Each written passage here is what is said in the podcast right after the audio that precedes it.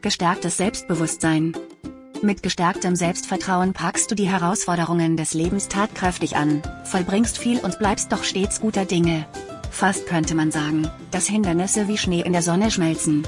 Du findest jetzt nahezu überall einen Weg, legst aktiv Hand an und fühlst dich dabei lebendig und dir selbst nahe, im Rampenlicht. Wenn du in einem Team arbeitest, solltest du dein Licht jetzt nicht unter den Scheffel stellen. Auch privat findest du Anerkennung, wenn du zeigst, was du kannst. Was von Herzen kommt, stößt auf Verständnis. Je besser du dich zum Ausdruck bringst, desto mehr wächst dein Selbstvertrauen, stark im Gespräch. Geistig wach und rege bist du heute besonders aufgelegt zu Gesprächen, zu anspruchsvoller Denkarbeit oder zum Schreiben. Du weißt, was du willst, und kannst deine Gedanken klar formulieren. Tendenziell neigst du zu einer subjektiven Haltung. Du wirkst selbstsicher und überzeugend, wenn du deine Dir hat dieser Podcast gefallen? Dann klicke jetzt auf Abonnieren und empfehle ihn weiter. Bleib immer auf dem Laufenden und folge uns bei Twitter, Instagram und Facebook.